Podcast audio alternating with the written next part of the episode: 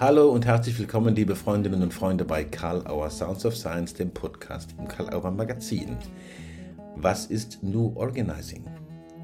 Unter diesem Titel haben Thorsten Groth, Stefan Günther und Gerhard P. Kretschi von Simon Weber Friends ein spannendes Buch herausgegeben mit dem Untertitel Wie Großorganisationen Agilität, Holacracy und Co. einführen und was man daraus lernen kann. Nämlich daraus lernen kann, wie es gelingt und wie es vielleicht da und dort überhaupt nicht gelingt oder mit großen Schwierigkeiten verbunden ist. Ein wirklich umfassendes und spannendes Forschungsprogramm aus dem Alumni-Netzwerk Simon Weber Friends. Wie ist die Idee entstanden? Wie war der Aufruf? Was war der Startpunkt? Was ist gemeint mit Spiegelphänomenen? Welche Rolle spielen Paradoxien? Hören wir zu bei Thorsten Groth, Stefan Günther und Gerhard P. Krejci zum Thema Do Organizing, einem spannenden Forschungsprojekt und einem wirklich fulminanten Buch. Viel Spaß! Guten Abend, ihr Lieben. Thorsten Groth, Stefan Günther, Gerhard Krejci, habe ich richtig gesagt? Ja. ja. Ich freue mich, dass ihr äh, für Karl Auer Sounds of Science jetzt Zeit gefunden habt, am Abend noch ein Gespräch zu führen, anlässlich des Erscheinens des Buches New Organizing ganz frisch erschienen und hat schon jede Menge Abnehmer und Interessentinnen und Interessenten gefunden. Und es äh, ist auch eine Tagung diese Woche am 1. Oktober. Da sprechen wir gleich noch ein bisschen drüber und äh, die Hörerinnen und Hörer können das natürlich auch im Begleittext sehen. Dass die Stimmen zuordnenbar sind, begrüße ich euch einfach mal nacheinander und ihr könnt Hallo sagen und dann weiß man, zu welcher, wer äh, zu welcher Stimme gehört, beziehungsweise welche Stimme zu wem. Gerhard Greitschi, ich grüße dich. Ja, hallo. Schön. Stefan Günther, hallo. Hallo, hallo. Hallo Thorsten Groth. Hallo, hallo. Ja, also New Organizing äh, ist das Ergebnis des Buch New Organizing eines äh, sehr spannenden und umfassenden Forschungsprojekts. Und äh, das war von einer bestimmten Forschungsfrage geleitet. Gerhard, vielleicht willst du mal sagen, worum ging es bei dem Forschungsprojekt und was war die Leitfrage und wie viele waren da eigentlich beteiligt? Naja, also ähm, ich fange vielleicht so an. Äh, wir hatten anfangs gar keine Forschungsfrage im klassischen Sinn, dass wir gesagt haben, jetzt machen wir diese, jetzt verfolgen wir diese Forschungsfrage. Äh, es war mehr ein Interesse, das wir hatten. Ähm, wir saßen vor ziemlich genau, ich glaube, jetzt sind es drei Jahre her, okay. ähm, saßen wir zusammen im Sommer und haben ein, eines unserer Strategie-Meetings von Simon Weber Friends gehabt und ähm, haben gesagt, was machen wir als nächstes und was sind unsere nächsten Vorhaben. Und äh, irgendwie kam dann so die Idee auf, lasst uns doch mal forschen. Ähm, nicht nur Artikel schreiben oder Bücher schreiben, sondern lasst uns forschen. Und äh, meine beiden Kollegen waren sofort an Bord. Also Thorsten und Stefan haben gleich gesagt, hey, das ist aber interessant. Und so haben wir relativ rasch äh, begonnen nachzudenken, was interessiert uns denn? Und jetzt vielleicht könnte man sagen, was wäre die Forschungsfrage. Mhm. Aber wir haben das so eingegrenzt, dass wir gesagt haben, interessant wäre doch, äh, zu diesen ganzen neuen Organisationsformen was zu tun.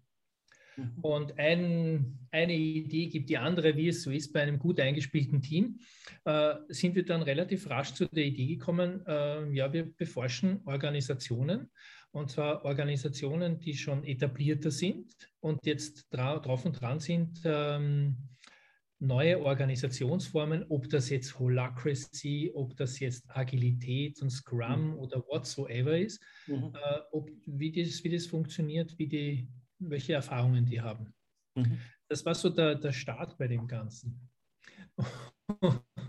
kann mich noch gut erinnern, ähm, bei unserer bei unseren äh, Gedanken, die wir da so herumgewälzt haben, sind wir dann so auf die Idee gekommen, ja, ist ja ganz nett, wenn jeder von uns jetzt vielleicht eine Firma interviewt und dann schreibt man halt vielleicht einen Artikel. Und ich denke, ich glaube, Thorsten war das, der gesagt hat, warum, warum fragen wir nicht äh, und die Kollegen im Netzwerk? Wir haben ja ein sehr großes Netzwerk von äh, ähm, Beraterinnen und Beratern, die bei uns äh, entweder, ja, die eigentlich die meisten im Kurs, in Kursen waren oder mit uns mhm. in Austausch sind. Mhm. Und so haben wir einen, einen Aufruf gesendet, mhm. geschrieben, so wie ich es jetzt auch erzähle, hey Leute, wir wollen forschen zu den neuen Organisationsformen. Wer mag mitmachen? ich muss ja immer lachen, weil ich äh, äh, an unsere äh, fast schon Naivität äh, zu Beginn des Forschungsprojekts, geht, äh, die man wieder denken muss, aber ohne Naivität geht es ja nicht. Ähm, denn es haben sich doch wirklich, sage und schreibe, ich glaube zwischen 45 und 50 Leute gemeldet und gesagt, ja, ich möchte mitarbeiten. Wenn du das gewusst hättest, hättest du die Frage gestellt, dass es so viele werden. Das, das, kann, ich, das kann ich nicht sagen. Ich, wahrscheinlich schon auch, ja, aber irgendwie ist das Ganze dann so gelaufen. Wir haben den Leuten auch geschrieben, wisst ihr, liebe Leute, aber wir, das wird nicht finanziert. Also man verdient nichts, wir äh, werden nicht gefördert, äh, wir machen es aus der Lust. Und alle Leute, ja, ja, ich auch, ich möchte. Ne? Mhm. Und so ist es zustande gekommen, dass wir wirklich an die 45 Forscherinnen und Forscher gehabt haben. Äh, es hat sich über die Zeit dann ein Stück weit ein bisschen geändert, bisschen geändert, aber da kann man später was dazu sagen. Aber es ist doch eine ziemlich große Anzahl von Leuten gewesen, die wir dann nachher auch das war im, so im Herbst hat es begonnen, haben wir nur so mal äh, über, über E-Mail kommuniziert und dann hatten wir ein, ein kleines Treffen veranstaltet. Ich sage jetzt ein kleines und muss wieder schmunzeln. da sind, glaube ich, an 30 Leute gekommen aus aller Herren äh, Länder der Welt, zumindest aus den deutschsprachigen, und sind nach Berlin gekommen und dort haben wir einen eintägigen Workshop gehabt zu dem Thema, ja, wir forschen jetzt und wie machen wir das? So hat mhm. das Ganze begonnen. Das war der Start von einer wirklich aufregenden und wirklich sehr intensiven und wirklich sehr erkenntnisreichen Reise, wenn ich das mal so zusammenfasse. Thorsten, ich habe gehört, du bist derjenige, der äh, das quasi äh, ausgeweitet hat auf so viele Interessentinnen und Interessenten. Wahrscheinlich war das überraschend, ähm, dass dann so viele tatsächlich mitmachen aus so vielen Unternehmen was waren das für Leute und äh, in welchem Unternehmen war das? Und was mich natürlich auch interessiert, was war eigentlich so die theoretische Basis? Man muss ja irgendwie eingrenzen, wie beobachte ich? Wenn ich forsche, muss ich ja überlegen, wie beobachte ich denn? Wie seid ihr da vorgegangen? Naja, erstmal, ähm, also wir haben vielleicht mit 10, 12 Personen gerechnet, die mitmachen und äh, hatten schon die Idee, dass wir qualitativ forschen und auch, dass wir Fallstudien erstellen. Und dabei sind wir auch geblieben. Und das, äh, das hauptsächliche Ziel am Anfang war es, die 45 äh, Forscherinnen eigentlich ein ähm, bisschen ähm, zu synchronisieren hinsichtlich ihrer Theorieprämissen. Insofern haben wir in diesem Projekt viel darin investiert, wie erforscht man eigentlich neue Organisationsprozesse. Und da sind wir, oh Wunder, oh Wunder, bei Simon Weber und Friends auf Systemtheorie gekommen, auf äh, Paradoxie-Denken und haben uns dann aber auch, das werden diejenigen erkennen, die diesen Titel New Organizing lesen, es gibt Karl Weig, äh, der Prozess des Organisierens. Mhm. Und Karl Weig spricht im Englischen dann auch immer vom Organizing. Das heißt, uns war vollkommen klar von Anfang an, wir müssen die Prozesse erforschen. Und insofern haben wir alle Forscherinnen zusammengenommen und haben mit ihnen daran gearbeitet, wie man Prozesse des Organisierens hinsichtlich neuer Organisationsformen erforscht, weil uns von vornherein auch schon bewusst war, es sollen viele Fallstudien zusammenkommen, aber sie müssen natürlich methodisch, methodologisch abgestimmt sein, sodass die Ergebnisse auch aufeinander zu beziehen sind. Mhm. Das heißt, es entsteht erstmal, wenn Interviews geführt werden und so, mit einer, jede Menge Rohdaten. Ja? Äh, wie kriegt man das zusammen? Ich weiß nicht, Stefan will vielleicht was dazu sagen oder, oder einer von euch beiden. Also wie kriegt man das dann so zusammengeführt, dass es, wie der Thorsten jetzt angeregt hat, zu denken, äh, aufeinander bezogen werden kann, aber die Individualität des jeweiligen Falles oder des jeweiligen Unternehmens oder vielleicht auch der jeweiligen New Organizing Form gewahrt bleibt. Also ich gehe vielleicht nochmal auf auf den Zugang zu, äh, zu den Unternehmen ein. Gerhard hat, was die Auswertung angeht, glaube ich, die tiefsten Kenntnisse. Ich glaube, das ist nachher eher ein Part, wo der Gerhard gut einspringen kann. Mhm. Äh, wir haben ja erstmal, wir haben uns entschieden, dass wir nicht kleinere Unternehmen untersuchen, weil da war ja relativ klar, dass New Organizing und alles, was dazugehört, Agilität eigentlich schon ziemlich deutlich machen konnte, dass man dort erfolgreich sein kann. Wir wollten in die Konzerne. Mhm. Und okay. äh, da wir alle Konzernerfahrung haben, wussten wir oder hatten wir die Hypothese, dass es nicht ganz so einfach ist, diese ich sage jetzt mal Mode, weil wir waren von Anfang an ein Stück skeptisch, mhm. äh, ob, ja. Äh, weil wir schon verschiedene Moden mitgekriegt haben und Mode hat nichts Abwertendes, sondern es geht eher um den Punkt, dass ein Trend eine Überbewertung erfährt, dass er zum mhm. generellen Erfolgstool oder zum generellen Erfolgsansatz erklärt wird. Ja. Zum Anschluss an die Kiesersche Forschung, dass das alles einen Lebenszyklus hat und das war Teil unserer Untersuchung und deswegen auch der Blick in Organisationen oder in, äh, in große Organisationen mhm. und in Konzernteile. Gott sei Dank hatten wir auch in unserem Alumnikreis Türöffner, Türöffnerinnen. Das sind ähm, Teilnehmer in unseren Kursen, die entweder selbst in den Organisationen waren oder einen guten Draht hatten. Mhm. So sind wir in diese Organisationen gelangt und dort sind die Interviewer-Teams ähm, hingefahren und haben ein, zwei Hände voll Interviews geführt, die dann mit dem Rohmaterial, was sie dort äh, bekommen haben, ausgewertet werden mussten. Vielleicht ein Satz noch. Ich glaube, wenn Berater in Organisationen gehen, dann bilden sich auch irgendwelche Automatismen raus. Mhm. Und stringent bei der Forscherhaltung zu bleiben, also fast eine ethnologische ähm, Grundhaltung einzunehmen, das war für einige nicht ganz einfach. Also wir haben gemerkt, wie Faszination über das eine oder andere Unternehmen dann doch eher äh, überhand nimmt und mhm. wir immer wieder darauf hinweisen mussten, dass der Forscherblick dann doch manchmal ein distanzierterer ist. Ich würde gerne an Gerhard nochmal übergeben, weil der bei der Auswertung im Lied war und am stärksten seine Erfahrungen über Interviewauswertungen einbringen konnte. Gerhard, einverstanden? Ja, ja also wie, der, wie Thorsten schon angekündigt hat, äh, haben wir uns entschieden, dass wir qualitativ forschen. Und äh, dabei ist Element eben äh, Interviews und äh, diese Interviews wurden Auswertungen. Ähm, ja, wir wollten sie in mehreren Schritten machen und äh, wir haben uns dann in verschiedenen Workshops getroffen und äh, haben das besprochen. Mhm. Ähm, es ist interessant, äh, denn äh, jetzt ganz ehrlich, ähm, Beraterinnen, äh, BeraterInnen äh, sind jetzt nicht unbedingt so gewöhnt äh, zu forschen und, äh, und diese Interviews auszuwerten. Äh, mhm. und so mussten wir uns natürlich auf einige, äh, auf einige Vorgehensweisen einigen und wie wir das machen. Und wir haben das haben uns untereinander auch ausgetauscht. Mhm. und das waren schon sehr intensive, schöne Erlebnisse. Was mir besonders gut in Erinnerung geblieben ist, ähm, ist der Umstand, äh, dass ähm, manche unserer ForscherInnen äh, auch meinten, äh, das ist wirklich gut für meine Beratungskompetenz. Ich muss dazu sagen, das sind alles sehr erfahrene Leute, ja? also mhm. keine mhm. Anfänger, aber mhm. dennoch haben die selbst reflektiert, wie, wie wichtig es ist, bei Fragen sich auf bestimmte Vorgehensweisen auch gut zu äh, konzentrieren und da mhm. auch, wie Stefan sagte, äh, beim Forschen auch einen ethnologischen Blick einzunehmen, mhm. der einem Berater, einer Beraterin ja auch äh, im Beratungsprozess sehr hilfreich ist. Mhm. Also manche haben gesagt, ich habe da wieder neue Sachen äh, gelernt äh, und ich habe mein, ähm, mein Beratungsverständnis nochmals äh, geschärft und verbessert. Ja, und das, so mhm. ist es gelaufen. Wir haben dann, manche sind dann gleich in die Interviews rein und haben Interviews gemacht, die dann ausgewertet wurden. Andere haben noch ein Stück weit gewartet. Äh, also es war durchaus ein bisschen unterschiedlich von der Geschwindigkeit. Mhm. Und wir hatten dann in mehreren Workshops äh, eben die verschiedensten Auswertungsverfahren mal vorgestellt mhm. und, äh, und ähm, mit den Leuten dann auch ähm, bearbeitet. Ähm, es war dann im Sommer ähm, war das 2019, oder? Liebe Kollegen, ich weiß jetzt nicht mehr ganz genau, ich glaube, es war 2019. Also in vorkoronaren Zeiten, genau. Das war auf jeden Fall vor Corona, ja, ja.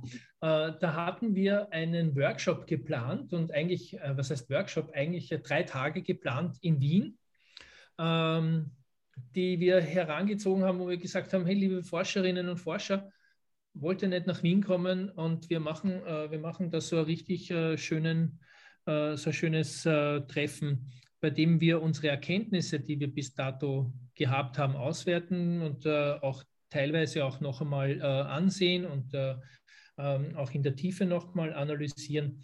Auch da waren wieder sehr viele Leute, ich glaube, es waren so um die 20 bis 25. Äh, muss dazu sagen, das war im Sommer. Ja, und ähm, äh, da hatten wir dann auch eine sehr gute, eine sehr gute Arbeitsatmosphäre, bei der wir auch schon erste Auswertungen äh, und ähm, erste Tendenzen auch ähm, in der, von, von Gesamtmaterial hatten. Äh, die haben wir zusammengefasst und ähm, mhm. war, eine tolle, war eine sehr tolle Sache. Was mich da jetzt gerade interessiert, was da so angesprochen worden ist, du hast erzählt und die anderen auch, dass die Beraterinnen und Berater tatsächlich auch beim Forschen selber viel lernen, also über ihre Profession oder wie sie da drin stehen. Und ich gehe davon aus, dass aber auch die beteiligten Unternehmen einiges gelernt haben. Da gehen jetzt mehrere Fragen auf. Vielleicht mal die erste, Thorsten, äh, das sind ja auch sensible Daten, die dabei rauskommen. Und äh, nehme ich mal an. Und es ist trotzdem gelungen, äh, daraus was zu machen, äh, wo man wirklich einen Einblick haben kann in die Prozesse, die da passieren und auch in nicht immer so gelungene Geschichten. Wie ist das gelungen? Ja, das war für uns ja eine der Hauptprämissen, denn wir haben ja den Markt beobachtet und es äh, gibt ja sehr viele Studien zum neuen Organisationsformen, von denen man irgendwie schon sagen kann, die sind geschönt. Also ja. weil das, das, was veröffentlicht wurde und das, was man zum Teil aus diesen Unternehmen hörte von Personen, die dort arbeiteten, das mhm. passte nicht wirklich gut zusammen. Insofern haben wir beim Großteil der Unternehmen, äh, eigentlich bei allen Unternehmen, auf Anonymisierung gedrängt und wir haben Fallstudien erstellt, die äh, radikal anonymisiert wurden. Und das hatte den Vorteil, dass wir einen Blick hinter die Kulissen werfen konnten. Ja. Und das ist in diesen qualitativen Interviews auch rausgekommen. Gerd hat es kurz nur angedeutet. Das heißt, wir haben Interviews geführt. Wir haben bestimmt über mehr als 1000 Seiten transkribierte Interviews und wir haben interessante Passagen genommen, haben mhm. Fallstudien grob vorstrukturiert, was Abläufe angeht und haben dann den jeweiligen Forscherteams gesagt, sucht interessante Episoden raus, wann, wie funktioniert neues Organisieren und wann funktioniert es nicht. Ja. Also funktionieren, nicht funktionieren, das ist eine grobe Leitunterscheidung gewesen. Und wir haben eine ganz äh, grobe Orientierung vorgegeben. Schaut auf Führungsfragen, schaut auf Organisationsfragen, schaut auf Teamfragestellungen und schaut, wie Beratung dort eingebaut mhm. ist oder auch gerade nicht eingebaut ist. Und das sind, das sind die groben Raster. Mhm. Und wir glauben, dass wir, und wir haben auch die Erfahrung gemacht, und die Teams haben ja ihre Ergebnisse auch evaluiert und haben zum Teil das auch mit den Unternehmen zurückgespiegelt. Und wir haben denen im gewissen Sinne einen Spiegel vorgehalten, einen ungeschönten Spiegel. Und nach innen hat das hoffentlich und sicher, und uns wurde das auch äh, zurückgespiegelt, viele Ergebnisse und viele gute Ergebnisse gezeigt. Und der Leser, die Leserin haben, haben jetzt die Chance, einen, wie gesagt, aus unseres, unseres Erachtens ungeschönteren Blick, wie geschönt oder nicht, ein bisschen Filter ist da vielleicht immer noch da drin, aber wir haben schon total interessante Einsichten in neues Organisieren bekommen und wir haben auch Unternehmen dabei, die sonst auch nach draußen hin vielleicht als Vorzeigeunternehmen gelten. Und jetzt kann man schon noch mal sehen, auch wenn es nach außen hin gut ist, in der Feinsteuerung des Organisierens gibt es immer noch Probleme und das kann man einfach lernen und ähm, da kann man eine Menge mitnehmen. Mhm. Stefan, du hast gerade immer äh, ja. direkt dazu, ansonsten hätte ich auch noch eine Frage, aber vielleicht direkt dazu erstmal. Mhm. Ja, äh, mir ist noch eine Sache wichtig, als wir, die, als wir das dann alles vor uns liegen hatten und uns schrittweise tief eingelesen haben. Wir hatten ja den Anspruch, dass wir nicht nur ein paar solche Studien nebeneinander klatschen, sondern dass wir versuchen, einen roten Faden und eine Geschichte äh, zu erzählen. Und als wir die alle nebeneinander gelegt haben, also das war eine Wahnsinnsarbeit. Wir haben alle, alle Berichte gelesen, wir haben über alle Berichte geredet, wir haben zu allen Berichten uns ausgetauscht.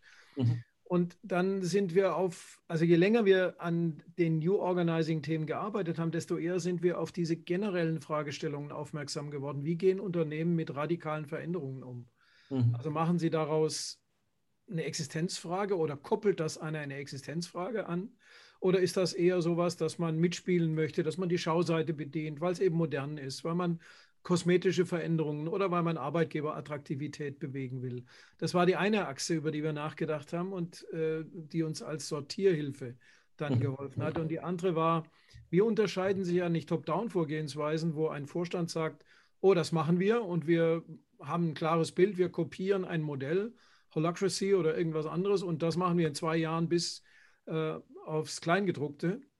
Oder haben wir Bottom-up-Initiativen, wo irgendwo Grasrotsgruppen anfangen, anders zu arbeiten und dann die spannende Frage, wie reagiert das Top-Management darauf? Mhm. Also nehmen die die Impulse auf, unterstützen die, die mhm. äh, sind die auf verlorenem Posten? Und das hat eigentlich im Laufe unserer Erkenntnis neben den spezifischen Dingen zu New Organizing dann nochmal einen spannenden Aspekt in die ganze Erzählreise hineingegeben. Und wir haben uns dann entschieden, wir machen einen Reisevorschlag mit Reiserouten und Abbiegungen je nach Interesse äh, des Lesers. Und das hat dann richtig Spaß gemacht, daraus eine Geschichte zu machen. Das kann man im Buch dann auch schön sehen, wie ihr da methodisch vorgegangen seid mit diesen Reiserouten. Ähm, zwei Begriffe sind mir noch im Kopf, die würde ich gerne noch kurz ansprechen. Ich muss auch so ein bisschen, das ist immer meine blöde Rolle, auf die Zeit gucken, logischerweise. Aber zwei, drei Sachen ganz kurz noch. Äh, das eine ist, ist immer wieder die Rede von Spiegelphänomenen. Dass es da einfach mehrfache Spiegelphänomene, sagt ihr, äh, erfahren worden sind. Das finde ich da hochspannend. Was versteckt sich dahinter? Man muss nicht alles verraten, aber vielleicht einen ganz kurzen Hinweis. Äh, worum handelt es sich da? Und vielleicht ein, zwei Beispiele, worin sowas, was sind diese Spiegelphänomene bei diesen Forschungen und bei diesen Interviews und Auswertungen? Ich weiß nicht, wer will dazu was sagen? Thorsten? Thorsten vielleicht? Ja, Spiegelphänomene kennt man ja aus der Supervision. Ja. Ähm, wir haben auch uns selbst beim Forschen beforscht. Das heißt, wir haben auch äh, Forscherinnen gehabt, äh, die haben unser Forschungsprojekt beforscht. Und im gewissen Sinne sind wir ja auch eine, ein, eine Forschungsorganisation gewesen, die auf eine bestimmte Art und Weise nicht hierarchisch man könnte vielleicht auch sagen, selbst organisiert, agil am, am Werken war.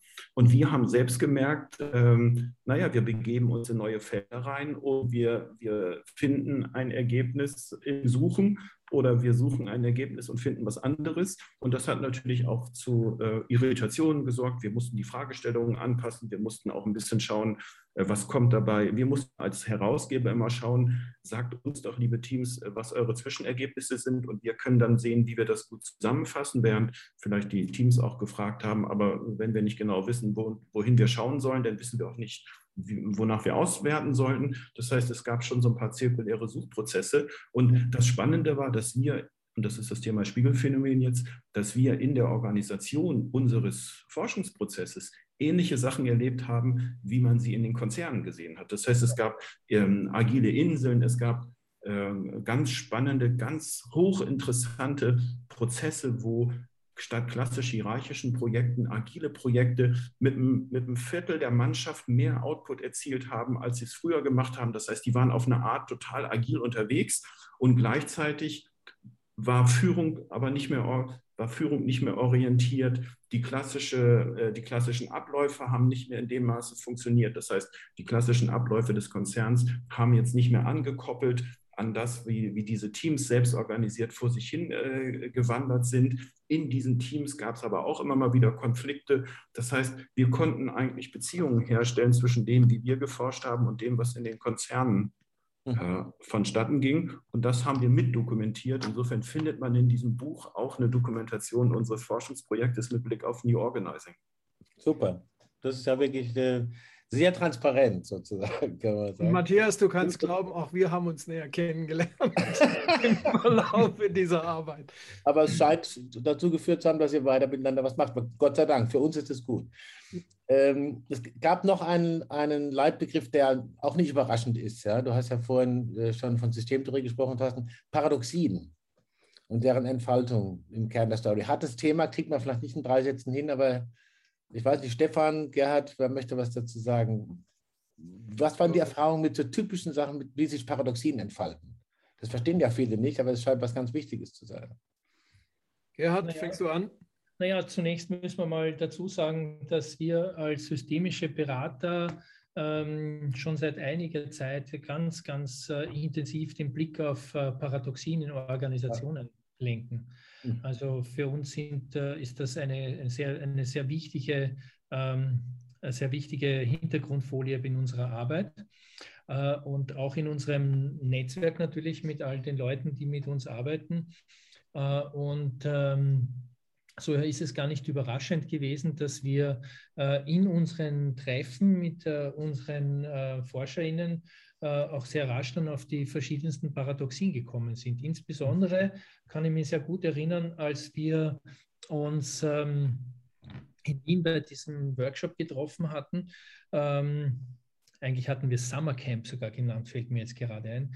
Mhm. Und äh, in diesem Summercamp ähm, sind wir relativ zügig auf das Thema äh, Paradoxien gestoßen und haben gesagt, ja, okay, welche Paradoxien fallen uns denn hier auf und äh, was ist denn da äh, zu erkennen? Äh, und äh, vor allem in, dem, äh, in der Forschung selbst auch. Okay. und mhm. da, so sind wir auf das gekommen. Also das ist eigentlich relativ einfach gegangen, weil auf einmal ist ein richtiges Raunen durch die Menge gegangen und alle haben äh, nochmal ihre Daten hergenommen, diskutiert in den Gruppen und äh, wir hatten dann doch eine sehr, sehr interessante äh, Sammlung von paradoxen Fragestellungen, die sich rund um äh, diese ganzen neuen Organisationsformen ergeben, beziehungsweise auch äh, den Blick noch mal geschärft auf äh, den Umgang, äh, auf die auf Paradoxien in den, in den beforschten Organisationen und die, die sich daraus ergeben, wenn man New, New Work oder New Organizing einsetzt. Mhm.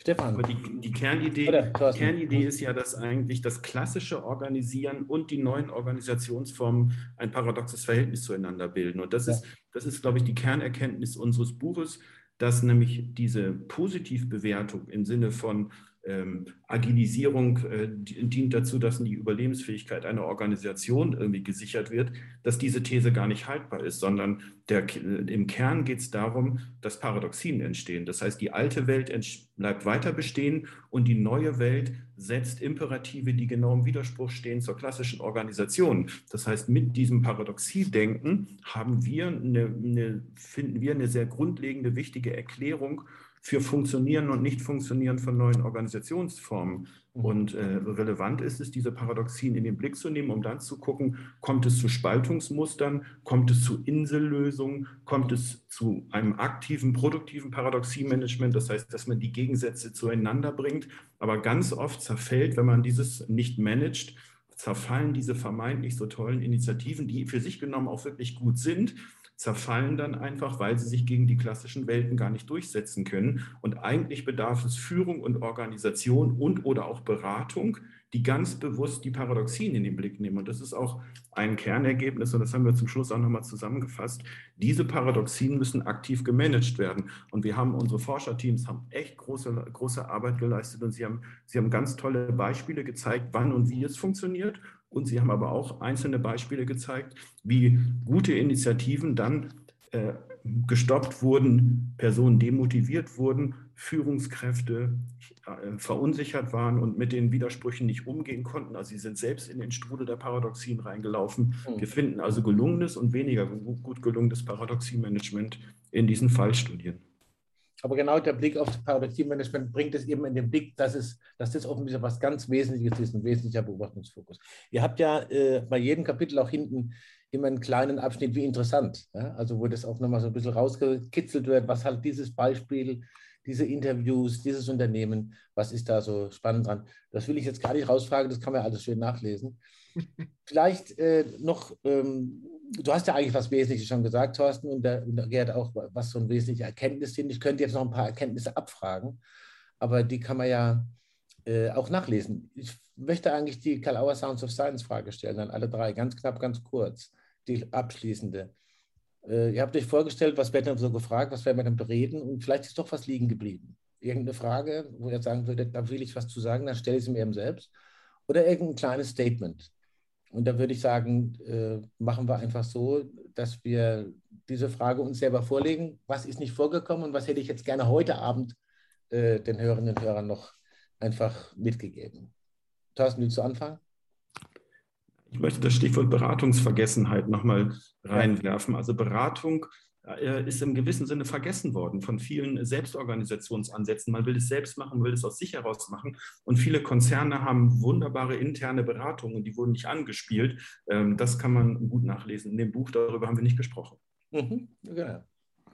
Ich schließe mal an mit der, also wir sind ja in einer sehr faszinierenden Zeit und ich möchte auch nochmal sagen, was diese Initiativen New Work, New Organizing, Agilität jetzt gerade ausgelöst haben in den letzten Jahren ist ja ein wahnsinnig intensiver Suchprozess und den an sich schon mal zu würdigen, finde ich, müssen wir einfach nochmal sagen. Auf der anderen Seite ähm, glauben wir mit Fug und Recht nicht an die generalisierten Ideallösungen, sondern eigentlich an diesen Zyklus der immer wieder sich neu entwickelnden Paradoxien, aus denen man einfach als Organisation nicht rauskommt, weil man in den Widersprüchen sein Überleben sichern muss. Und das beide Seiten finde ich eine wahnsinnig wertvolle Erkenntnis aus unserem Forschungsvorhaben. Würdest du sagen, wer aus dem Paradoxiemanagement oder das Hegel rauskommt, hat schon verloren? Du wirst nicht rauskommen. wenn, wenn, du das Gefühl hast, du wärst rausgekommen, dann bist du verloren, ja, weil dann beginnt die Täuschung. Mhm. Gerd. Also, Last Statement. Mhm. Ja, also letztes Statement, ich würde sagen, ähm, das Faszinierendste äh, Erlebnis, das ich hatte, war tatsächlich die Arbeit mit unseren Forschungsteams. Äh, denn äh, ich finde es so spannend, äh, wenn BeraterInnen hergehen und sagen, wir machen was, äh, wir beforschen jetzt mal und äh, dann auch noch äh, eine Extrameile machen und dass diese Ergebnisse dann auch in Form von Aufsätzen oder von Beiträgen schreiben und dass man dann nachher das Buch in der Hand hält. Und natürlich, es hat immer wieder lange Diskussionen gegeben. Wir haben wirklich äh, auch äh, viele Sachen mehrfach bearbeitet und äh, die haben sich alles so viel Arbeit gemacht. Und es ist wirklich was Tolles rausgekommen. Also ich bin äh, so erfreut und äh, es ist ein langes Statement, das ich mache, ich weiß, aber der letzte Satz wäre, äh, liebe Berater, Beraterinnen, alle da draußen in der Welt, forscht, schreibt, es zahlt sich wirklich aus. Das war ein starkes Statement jetzt zum Abschluss. Vielen Dank. Wir finden es auch, wir freuen uns, dass das Buch da ist. Vielen Dank für das Riesenengagement, das ihr da reingesteckt habt. Ihr und die ganzen, die daran beteiligt waren. Das, äh, übrigens, das Buch hat 350 Seiten, ist aber liegt sehr leicht in der Hand, wollte ich auch noch gesagt haben. Am 1. Oktober ist eine Tagung, aber äh, das ist eigentlich nur ein Zwischenschritt äh, zu dem weiteren Entwickeln dieses Projektes, dieses Buches und der Arbeit damit. Das heißt, wenn Sie das Interview nach dem 1. Oktober hören, bleibt es genauso aktuell wie davor. Im Begleittext ist zu der Tagung was zu lesen. Danke, dass ihr äh, euch die Zeit genommen habt, mit Karl Auer Sounds of Science zu reden. Und nochmal danke für dieses tolle Projekt. Einen schönen danke. Abend. Ciao, Matthias. Danke dir. Und vielen Dank an den Verlag. Oh, gut. Ich gebe es weiter. Ich gebe es weiter. New Organizing, neue Organisations- und Arbeitsformen. Das Thema wird uns noch sicher lange begleiten und Thorsten Groth, Stefan Günther und Gerhard Pekreitschi werden dieses Thema natürlich in ihrem Beraterumfeld und Weiterbildungsfeld auch weiter betreuen. Am 1. Oktober die Tagung bei Simon Weber Friends, zu sehen unter simonweber.de. Vielen Dank für die Zeit den dreien und vielen Dank für die Zeit den Hörerinnen und Hörern. Vergesst nicht, positive Bewertungen zu hinterlassen, wo immer ihr Karl Auer Sounds of Science hört oder verfolgt. Schaut euch weiter um bei Sounds of Science im Magazin, bei den vielen Blogs und Beiträgen bei der Autobahn-Universität und natürlich im gesamten Feld von karl-auer.de. Danke für die Zeit, alles Gute und bis zum nächsten Mal.